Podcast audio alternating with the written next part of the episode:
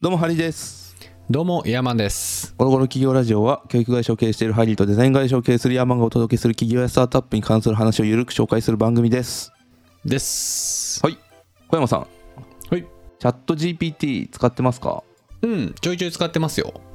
何に使ってますかうーん、なんかわからんことをある時にしの調べ物として使ってるかな、主えに。ーうん、はいはいあれ楽しいですよね楽しいですね。ねえなんか僕もまあ遊び程度にしか使ってないですけどなんかこう、ずっとウィキペディア見てるみたいな感じでずっと使ってしまうようなあー。そうですね。そうですね。な感んじがあってか思い立ったら聞いてみて、うんほうほうほうとなって、じゃああれどうだろうみたいなんで、結構芋づる式にそういそうそうろいろ聞いちゃいま すよね。そうですよね、うんでもなんかネット見てても今ね大人たちが新しいおもちゃ手に入れたかのようにいろいろいとやー、ほねんとそうですね。確かに。こんな使いお方があるもちゃ感覚はある。そうそうおそもうちあゃり感ますよ覚ねはあるね。うん。というね、えーこのチャット GPT を作ったオープン AI、うん。あとそこの CEO サム・アルトマンうん。の話をねちょっとしたいなと思っていますおー。満を持して。うんなんかね別にそんなにこの技術的な話とかも全然わかんない素人ですしうん。いい使い方とかもね別に今日はないんですけど、うん。まあ、どんな人なのかとかうん。これまでどんなことをしてきてこれからどこへ行くのかみたいなことをね、はいはいはい。えーゴロゴロと喋っていこうかなと思います、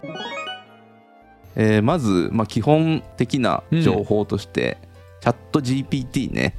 チャット GPT。はい。、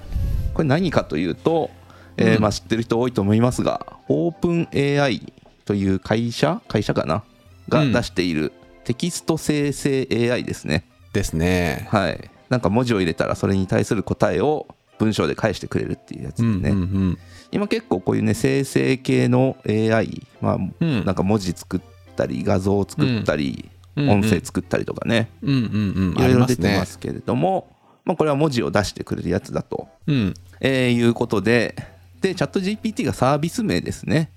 うん。で、えーそれを作ってるのが OpenAI ということでうん。でこのオープン AI を作っている作っているというか、えー運営しているのがサム・アルトマン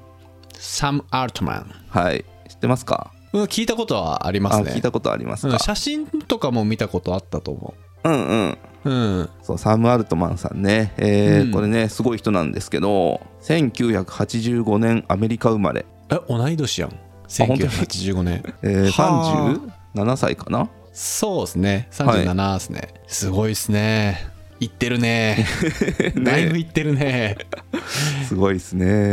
うんえーこの人は父親が、えー弁護士などほういろんな職業をしてたらしいですね、うんうんうんで母親は皮膚科医なんで、まあ、別にそんなに起業家家系ってわけでもなさそう、まあでも裕福だよねお父さん弁護士でお母さんお医者さんってことでしょそうですねうんで特にお父さんは、まあ、いろんな仕事をしていて、うんえーその中で結構頑張ってたのが、うんえー安く住宅を提供するような非営利団体というか、なんかそういうのを運営していたらしくて、うんまあ、なんかそういう人の役に立つことをうんやりなさいみたいな教えが結構ね言われてたらしいですへーなんねか。すごいねいろんな仕事やってる中に弁護士入ってるのすごいね そうそう そう天才かよ 確か天に才かよね、うそんな片手までできる仕事じゃないしねんねえどういう発想 そそっれかで天才だわ、 天天才家系でした、訂正します、 はいで、えーそんな天才家系で生まれたサム・アルトマンさんは8歳の誕生日に親からマッキントッシュを買ってもらうと、ほうはいでまあ、これによってね、どんどんコンピューター面白いってなって、うんうんえーそっちをどんどんねやっていくんですけど、うんえースタンフォード大学に進学しましてうんそこで AI 研究をしてたんです ねやっぱ頭いいじゃんそうそれはまあ大学に来る頃にはもうだいぶ花開いてますよねえスタンフォード行ってますからね37でこれだけ結果出そうと思ったらもう大学からだいぶねそうですよねいやはいそうだわうんまあでも大学で AI 研究は別にどうなん当時はすごいのかな今だったら割とねどこの大学でもやってそうですけど、うん、でも僕と同い年でしょ、うんいやだいぶ行ってると思いますよ、まあ、当大学時時な代かにったですよ AI ね研究10って、えー、15年ぐらい前とかうんなかったですねなかった AI なんてだですようんまあ、スタンフォード大学ってねそのシリコンバレーの中心地にあって大成功してる、えースタートアップ系の会社では一番卒業生が多いあ卒業生、はいはいはい出身者が多い大学ですね。なるほどなんかスタートアップ登竜門みたいになってたんですねうん、うんで、えー在学中にですねそこで研究してた AI 技術を使って、えーうん起業します、うんこれがループトっていう会社で、うんうんえー2005年に創業しますほうなんかね位置情報共有アプリみたいな感じではいはいはいそのスマホの、うんえー連絡先に入っている人がうん近くにいたら近くにいるよっていうのが分かるっていうようなああなるほどなんかそういうアプリだったみたいですうんうんうんでこれを起業してでその後に Y コンビネーターっていううん起業家支援プログラムかつ投資してくれるようなうんところに参加しますうんうん第1期生これ Y コンビネーターって前にこの番組でも一回名前出てるんですけどうんうん覚えてますなんだっけ完全に忘れてるわヒントはね、うんえーコーンフレークですね あーあれだあ思い出した思い出したあのーベアトリップだっけあ惜しい惜しいななんかコーンフレークで大ブレイク大ブレイクじゃないけどいあのーいあれでしょ繋いだ人たちでしょそうそうそうコーンフレークカンパニーとして有名なねえ ーっと Airbnb エアビービーだはいそうそうそう そうエアビーのそれそれ会で出てきたうん Y コンビネーターですね。ええーまあ Y 他コンにビネーターは何の会社なん Y コンビネーターはそういう起業家にし支援をしたりとかその出資をしたりとかっていうまあ、投資会社はいはいはいがはい運営してる起業家支援プログラム。 Y コンビネーターがおめえたち面白いなって言ったんかそのコーンフレークを見てそうそうそうそうそうああ出てきた出てきたはいはいはい OK ですなんで Y コンビネーターはまあそのサム・アルトマンも一期生だしさっき出てた Airbnb のほか、えードロップボックスとかストライプとかうんうんうんなどを輩出している超有名アクセラレーションプログラムはいはいは中い山さんが使ってる使ってたキャンブリーとかもここの出身ですね、あそうなんだあの英会話はいはいはいスクはーいルサービス、ううんんうんうんあへえ知らなかったそうなんですよっていうところの1期生にえーなったのとほぼ同時ぐらいに大学を中退しますとほうほうほで、えーそこからこのループとやっていくんですけど、ううん、まあそこそこ人気は出たんですけどうん超大ヒットとまではいかずうん2012年にこのループと売却しますと。うんうんうんはい、でその後2014年からこの Y コンビネーターの、まあ、非常勤メンターサポーターみたいなうん形で、えー参加をしますとうんで結構そっちに力を入れていき2014年2年後にはこの2代目代表となりますとうんうんうん初代はね前もえー Airb の回で出てきたポール・グレアムさんはいはいはいはいで2代目がサム・アルトマンとうーんでその翌年2015年に、えー、オープン AI が創設誕生するとはいはいはいそして CEO に就任するとうんいうようなね、まあ、ここまでざっと誕生までを、えー見てきましたけどもいやもうエリートじゃないですかもうねそうずっと第一線で走り続けてるねえスタンフォード出て起業してでもう売却して2個目の会社ってことでしょじゃあそうですねだもううーんお金もありお金もありネットワークもあり額もありうん、技術もありはいっていう人ですねまあすげえ人です、すげえ人ですな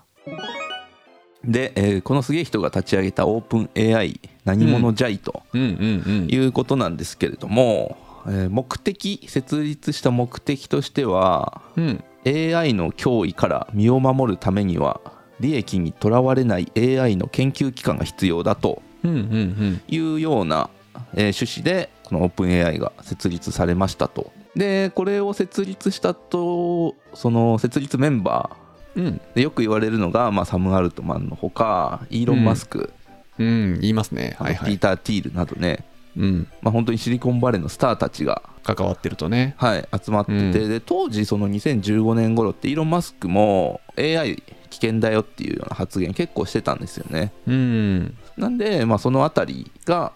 まあ、この、えー設立に関わった、えー理由としてあるのかなというところとあとサム・アルトマン自身としてはうんその AI によって人間が創造的な仕事を追求できるような新しい世界秩序を築くことと、うんうん、なんか壮大なことを言っておりますがうんうんこれでどんどんとねあの、うんより今までできなかったことをできるようにして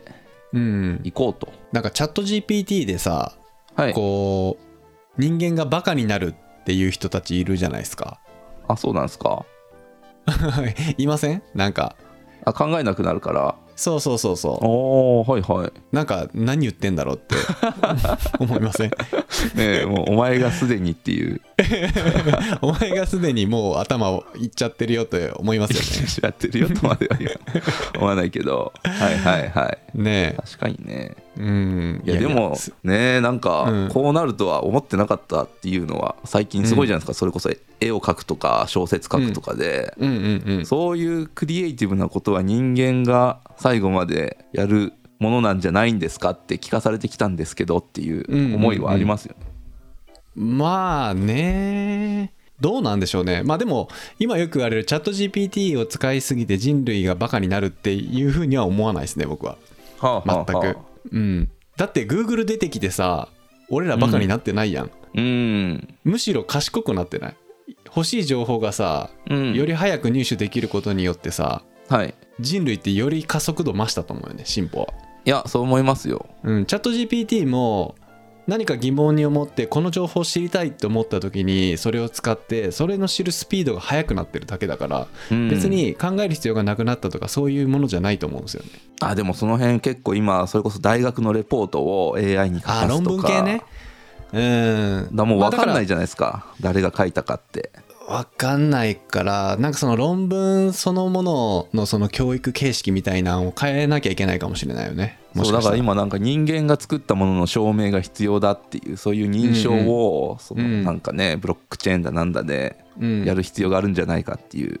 でもさその論文自体もさもうチャット GPT がやってくれるんだったらさその教育に論文を取り入れてること自体もう無駄なんじゃねって思わないいやそこまでは論文を書くこと自体はうん書別いにただって方さがいいと書思かうんでなすよくてもさチャット GPT に聞いたらさアウトラインはわかるわけじゃん論文って何かを伝えるための文章でしあょーだからその論なじてるんわけでしょかその最終的に文章にするところを代替してもらうんだったらいいんですけど、その骨子の部分うんコアな部分をそれはお前が考えなきゃいけないことだろうっていう まあね気はしますけどね。まあね。いろいろね、変えていかなきゃいけないことってたくさんあると思うんですよね。そのチャット GPT が出てきたことによって。いや今教育周りすごいですからね。うん。だからって、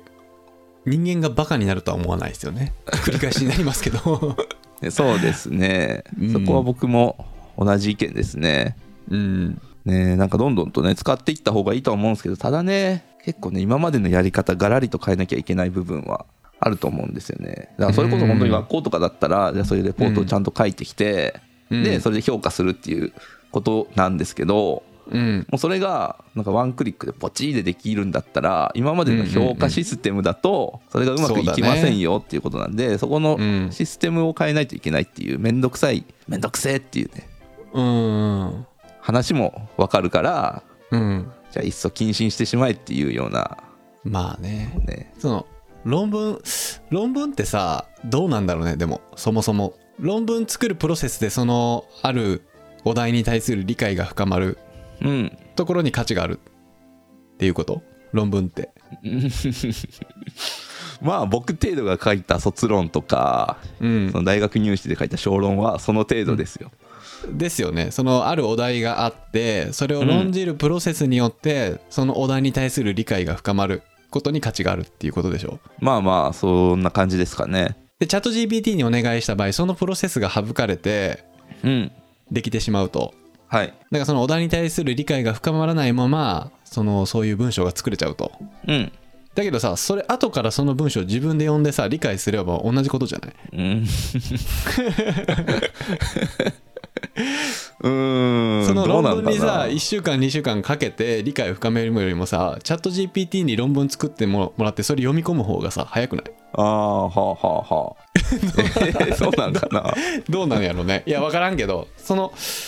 その論文ってあるお題に対して論じてる間に自分なりの新しい発見とかその今まで誰も気づかなかったポイントに気づけるとかそういうのはあると思いますようんだけどなんかもうすでに出来上がったものですごくその自分で作るのに2週間も2週間もかかるようなものを一瞬で作ってくれて、そのアウトラインだけパコってこう読み取れる方が良くないあーまあまあそのなんか論文を作ることが目的だったらうんそれはそれでいいかもしれないですけどうんなんか論文を書くのって多分手段なんですようんうんうんその目的としてはそこでどういう考えを持ってどう伝えるかみたいなところなんですけど、論文を作ることが目的になるんだったら多分それでいいんだけどうんうんうん多分本来それは手段としてうん扱いたいから、うんそこ入れ替えちゃうのはどうなのっていう話なんじゃないかなとうーんなるほどね分かんないけどまあそうだねまあでも、まあ、いずれにしようそういうなんか世界のその論文っていう教育システムすらも見直すすタイミングなんかなって思いますうけどね、んうんそうね論文やってどうなんみたいなところあるじゃないですかそ んなチャット GPT さやってなくてもさうん誰かに聞きに行ったりして作るもんじゃないですか論文って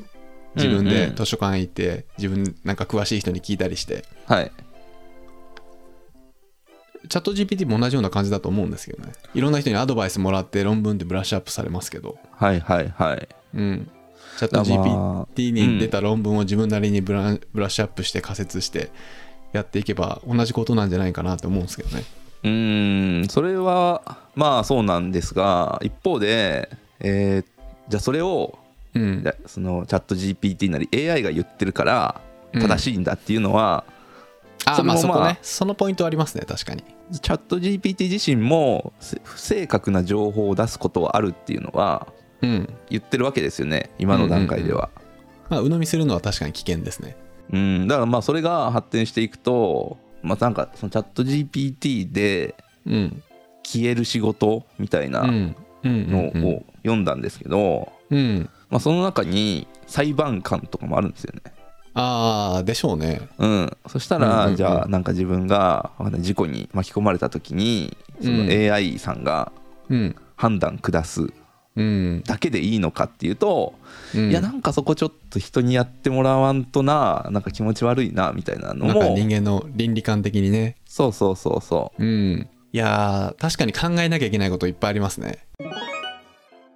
うどこまで言ったっけなオープン A が2015年に設立されて設立ぐらいまでですかはい、うんあそうそうで,、まあ当時設立にイーロン・マスクとかイーロンマスクシリコンバレーのスターたちが関わってるとうんでイーロン・マスクは結構危険 AI はこのまま行くと危険なんじゃないかって発言をしていたとうんなんですけど、えーイーロン・マスク自体2018年にこのオープン AI を離れてしまうと、うんまあ、一つはなんかテスラとのなんか利益相反っていう話があったりとかうんいろいろ言われておりますけれどもその翌年の2019年もともとえーオープン AI って非営利団体あそうなんだそうなんですよ設立時はへー非営利団体だったんですけれどもうん2019年にオープン AILP という、まあ、営利企業がその傘下にできましたとうんうんういんうことなんですけども、まあ、これができた理由としてよく言われるのがそのイーロン・マスクが離れたことが原因なんじゃないかとうーんイーロン・マスクがその総額10億ドルの寄付を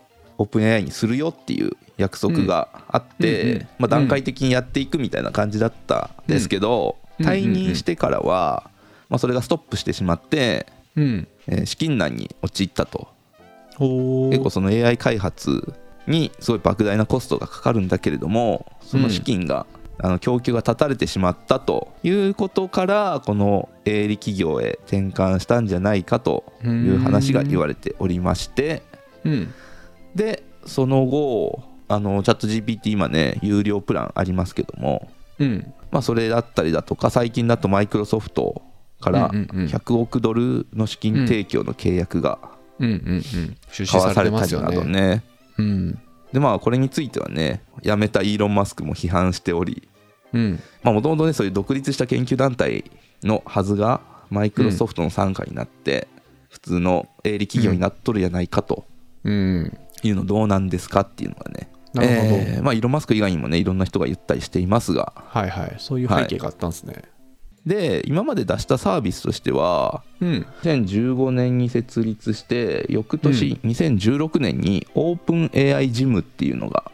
えー出ていましてこれはね結構見ていくとなんかゲーム系の AI を開発するためのツールとしてうんうん結構使われたりとか、うんあと2019年とかあ違う2018年先に2018年に初代 GPT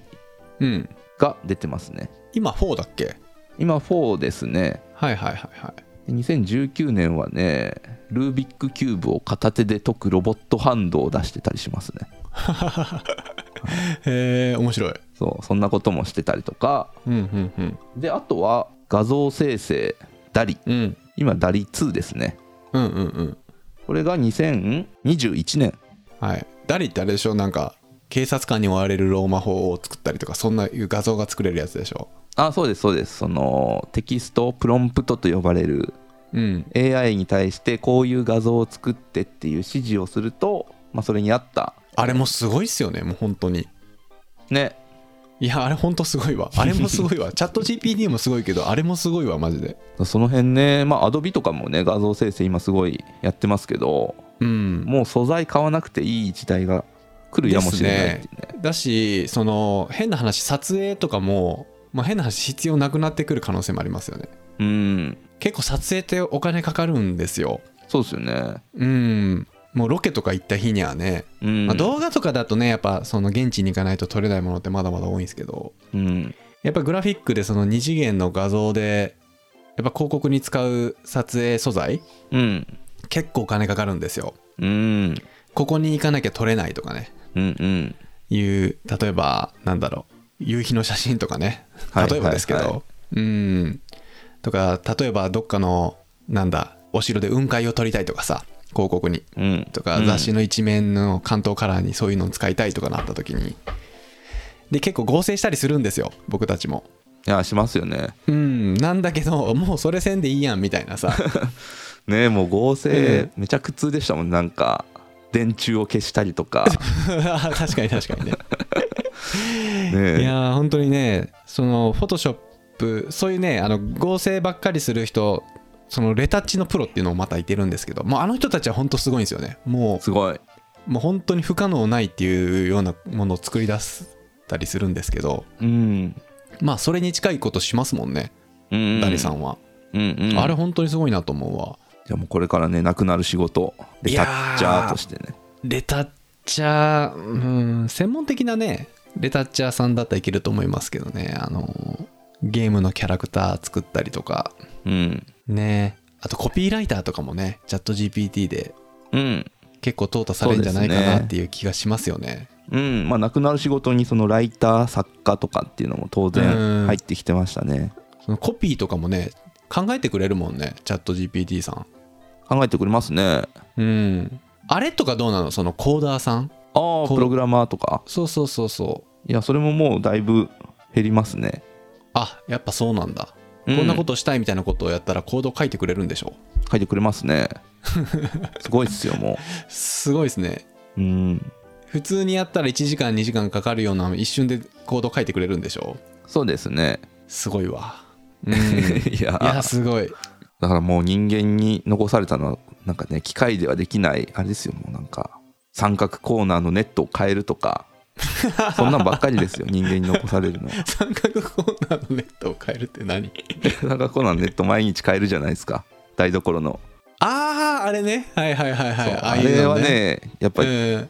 人間しかできない、ね、 50年後も人間がやってそうな気がしますねあのシンクのところのねそうそうそう生ゴミ入れるところのねそうそう三そうそう角コーナーはいはいはいはいはいそんなんばっかりですよいやーでもそれ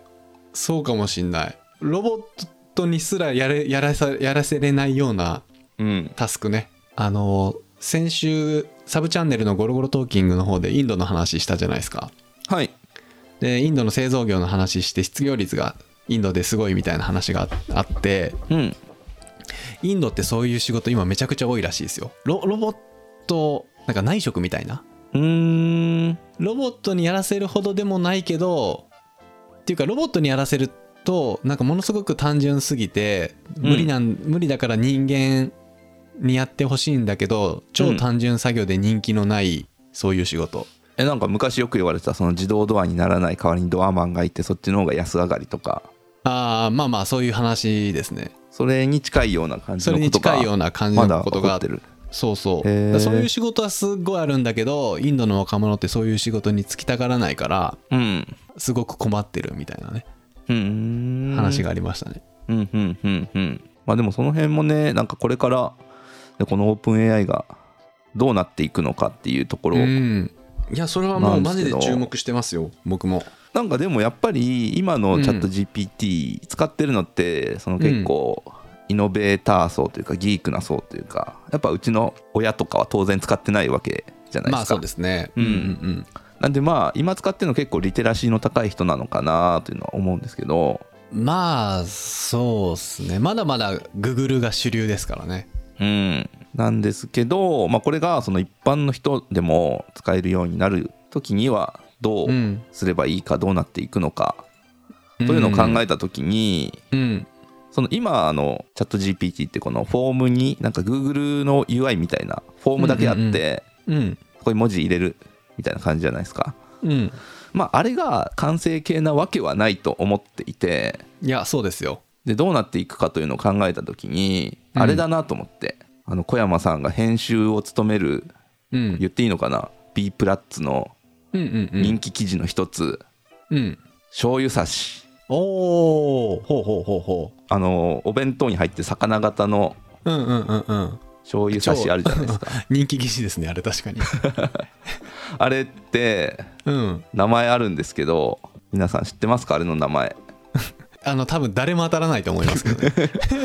これクイズ王しか知らないクイズ王しか知らないと思いますえねーと僕も何だったっけなランチャームだランチャームランチャームねこれ大阪の会社がね、作ってるらしいんですけど、そう意外ですよねあのお弁当に入ってるねあのお魚の醤油差しは大阪の中小企業が作ってます からそうそうそう今大阪と大阪がちょっとかぶってお ややっえちまっー、たまあまあランチャームをうんになるんじゃないかなと、どういうことどういうことかというとうんチャット GPT を使っているというのをうんみんな知らずに使っていくんじゃないかなと思うんですよね。ああえーとなるほどね似た例で言うとあのストライプっていう決済の会社がうんうんうんうあっんて、うんあれって普通の人使ってる感覚ないと思うんですよ。うんそうけど紛れてるもんねそうあれって名前は出てないけどいろんなところのサブスクとかネットの決済でめちゃくちゃ使われてるんで、うんうんうんまあ結構スマホで決済してる人はうん多分使ったことあるうんうんけど、みんな使ってるっていう感覚はないと思うんですよね。うんっていいやうような絶対感ないですじよになっていくのではないかなと思っていて多分いろんなサービスにそそうだねのチャットが組み込まれていくんだけれども、うんその裏側で動いてるのがチャッチャトット GPT だと GPT と。うんまあそれがねそのショッピングサイトだったりそれこそ教育系だったりとか、うん介護だとか、そうだね家具とかねうんうんうんもういろんなところで使われていてチャットで会話してるなと。うんでそれはそのサービスと会話してると思いきや裏側ではチャット GPT が動いているというような形のことに多分なっていくんじゃないかなと。うんうんうんうんまあ、今でもねそのチャット GPT の API っていうのがあるんで、うんまあ、それをやればなんかいろんなところでねチャット GPT をその外部から動かすみたいなことができるんでうんうん、そうですよね。うなんんか LINE とかでも今、チャット GPT1 日何回までとかで聞けたりしますもんね。出てますねうんうんそうそうあんな感じですねうんうんまあその裏側で動くものを作るみたいな感じになっていくんじゃないかなうとん。いやー、僕もそう思いますね。ちなみに、ハリーさん、チャット GPT はどんなことに使ってるんですか仕事で使えてますちゃんと使ってる感じはないですけどうん。なんかこういう企画を考えてくださいっていうのをとりあえず聞いてみてうんなんか自分が考えたやつと比べてみてどうとかうんうんうんあとはなんか最近使ってるのは会話できるんでうん。うん。その壁打ちみたいなことをしたりしてますねあ、アイディア出しのうんなんかこういうプランでこういうことをしたいと思っているんだけどどう思うみたいな感じで反対意見を出してもらってうんうんなうんん。かそれに対して答えていくみたいなあー、なるほどね。うんめっちゃいい使い方してますねまあまあまあまあそうなんですよねまあ職種にもよると思うんですけどねまだまだそのどう使うべきかみたいなのがねちゃんと確立されてない人多いと思いますね僕もそうですけど結構ちゃんと使おうとするとその指示を的確に与えないとうまいこと使いこなせないっていうのがあって、うんその指示の出し方がそのプロンプトって呼ばれるうんやつで結構コツがいるというか、うんうんうんうんまあ、コツなくてもできるんですけどなんか昔もその Google 検索する時もうん検索の仕方みたいなの結構あったじゃないですかうんうんあったあ除った外したいワードはマイナスをつけるとか、 あったあったなんか多分それに近いことが今いろいろといろんな人が試したりそうですよねでもこれから多分ものすごいスピードで進化すると思うんですよね今もうビッグデータすごいことになってるでしょ今収集してるデータがねまたサービスに反映された頃にはもっともっと進化してんだろうなと思いつつうんでもえ自分の仕事なくなるかもって思いますいや別に思わないですそうはね思わないでしょ別にスマホ出た時もパソコンが出た時もエクセルが出た時も別にねまあなくなる仕事あるけどうんまあみんななんか別のことしたりとかうんうんうんしてますからねしてますからね急に無職になるっていう人も、まあ、いるかそのチャット GPT の出現によってうん急に株価半減した会社とかがポツポツあるみたいなんであーなるまあそうほいう人どねたちはの中には文字通り職失った人はいるかもしれないですけど、まあそんな感じですか そんねな感じですかねはいなんでね、えーぜひねチャット GPT および OpenAI ね今面白いことになってるのでそうですねぜひねサム・アルトマンにも注目してもらえたらこの前ね日本来てましたもんねあそうなのよ、えー岸田首相と対談してましたよ、えマジでそれ、うん 後で調べますわへえうん、なんかあの AI 戦略室みたいなのが新しく作られるとか でああいや岸田首相あれ人とマジで大丈夫かなはいということでですね、え ー今日はチねャッえート今日は終わりましょ GPT うと OpenAI について話してきました、ありがとうございますはい、えーこの番組が面白かったという人はチャンネル登録コメント高評価質問などよろしくお願いしますお願いしますはいそれではまた次回お会いしましょうさよなら兄弟番組のゴロゴロトーキングではヤーマンがビジネス情報をゆるーくお伝えしています概要欄にリンクを貼っていますのでこちらもよろしくお願いします